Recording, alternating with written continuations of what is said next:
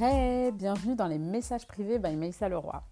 Alors, aujourd'hui dans ce podcast, j'aimerais vous parler non pas de l'adolescence, mais plutôt de l'adolescence. La dernière fois, lors d'un sondage sur Instagram, j'ai demandé qui de vous était un adolescent hardcore comme moi ou était un adolescent docile au sein de sa famille.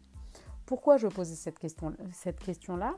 En fait, pour mettre en lumière euh, le phénomène finalement de l'adolescence. L'adolescence qui est la contraction du mot adulte et adolescence. Déjà, comprendre qu'est-ce que l'adolescence. L'adolescence est un passage en fait intermédiaire pendant lequel les personnes, euh, bah, un enfant va passer euh, de l'enfant à l'adulte. Évidemment, ça serait bizarre de se réveiller un jour et de se retrouver avec un enfant qui devient un adulte le lendemain. Donc c'est bien que ça prenne quelques années. Sauf que pendant ces quelques années-là, il va y avoir toute une transformation physique, émotionnelle et psychologique qui va avoir lieu. Émotionnelle, bah, parce qu'en fait, il y a des hormones qui vont faire que les émotions vont être vécues de façon exponentielle. Euh, euh, cérébrale, parce que l'enfant va prendre conscience qu'il a besoin de se détacher de son parent pour créer sa propre entité, sa propre identité. Parce que jusqu'à euh, pendant toute l'enfance, déjà à la naissance, on sait qu'il y a une période fusionnelle avec le parent.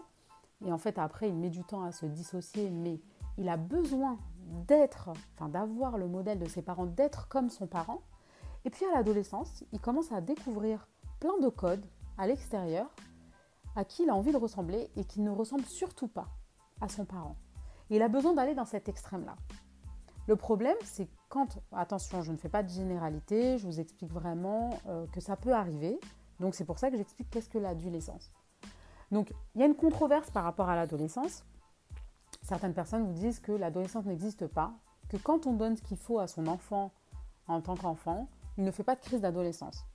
Moi, cette controverse me gêne dans la mesure où je pense que c'est mal expliqué. En fait, l'adolescence, il y a toujours eu, depuis toujours en fait, des, euh, des rites initiatiques qui font passer euh, l'enfant à l'adulte.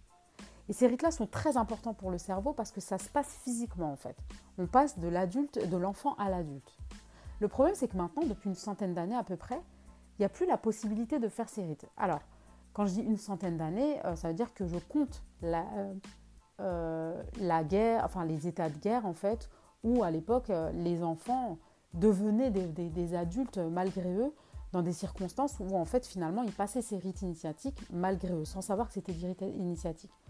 En anthropologie, quand on voit dans toutes les tribus euh, de la Terre, il y a ces rites initiatiques en fait qui sont hyper importants dans la construction justement du passage de l'adulte, de l'enfant à l'adulte. Sauf que depuis une centaine d'années, ça n'existe plus. Ça veut dire qu'il n'y a plus ce genre de rite-là. Le problème, c'est que 100 ans, c'est trop récent pour que le corps s'adapte et qu'il y ait en fait euh, une, euh, voilà, une disparition finalement de l'adolescence. Il y a encore ce besoin énergique, euh, énergétique, pardon, émotionnel, intellectuel, justement de ce passage, de ce rituel-là, pour passer à l'âge adulte de façon saine. Et le problème, c'est que ça n'existe plus. Donc, il va y avoir les adolescents qui vont être très turbulents, comme ce fut mon cas, qui vont être très hardcore, qui vont faire une crise d'adolescence, pendant plusieurs années et qui vont à un moment donné, euh, voilà, euh, la crise d'adolescence va se résorber. Bien sûr, euh, pas sans conséquences. Hein. Il peut y avoir après au niveau des familles des animosités, des rancœurs, etc. Mais ça, c'est un autre souci. Parce que les gens comprennent pas, enfin les parents ne comprennent pas ce qui se passe, parce qu'ils pensent que tout donner à leur enfant va forcément permettre de ne pas faire de crise d'adolescence. Sauf que c'est pas ça ce qu'un enfant attend il attend. En fait, le passage de la crise d'adolescence, euh, il est en partie obligatoire parce que physiquement, émotionnellement, comme je vous le disais, je me répète, mais et intellectuellement, il y a ce passage, cette transition qui est très difficile à vivre. Et donc, ça se passe soit par, euh, enfin, soit par euh, la manière recluse, où l'enfant va complètement s'enfermer et va avoir une vie extérieure, soit de façon hyper extravertie, où ça va être les cris ça va être les euh, voilà répondre, euh, etc. La confrontation, voilà, c'est le terme que je cherchais.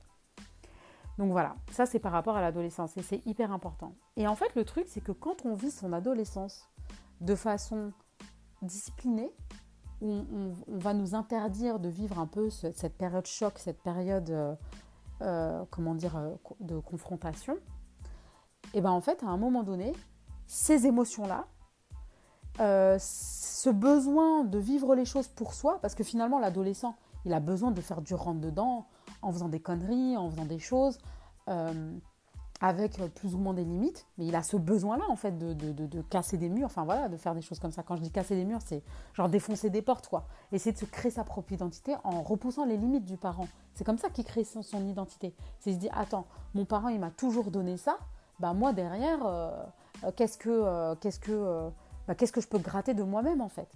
Donc, il pousse les limites.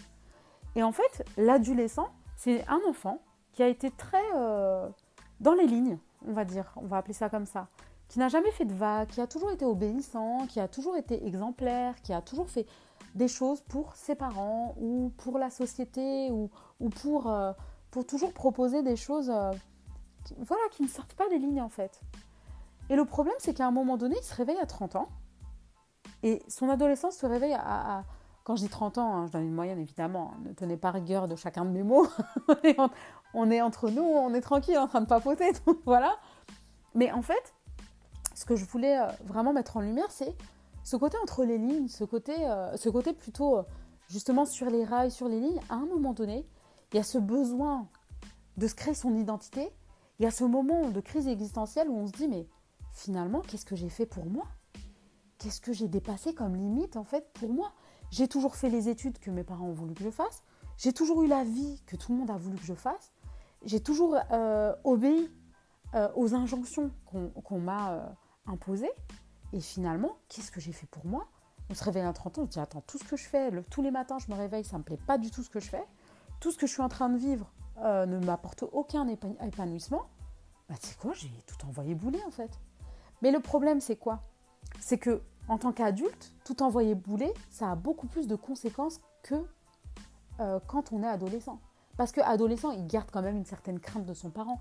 Mais l'adulte, quand il fait ça, bah, ça devient une crise existentielle. Et donc c'est assez compliqué en fait à, gérer émotionnellement parce qu'on gère ça avec une émotion d'adulte, avec les questions d'un adulte.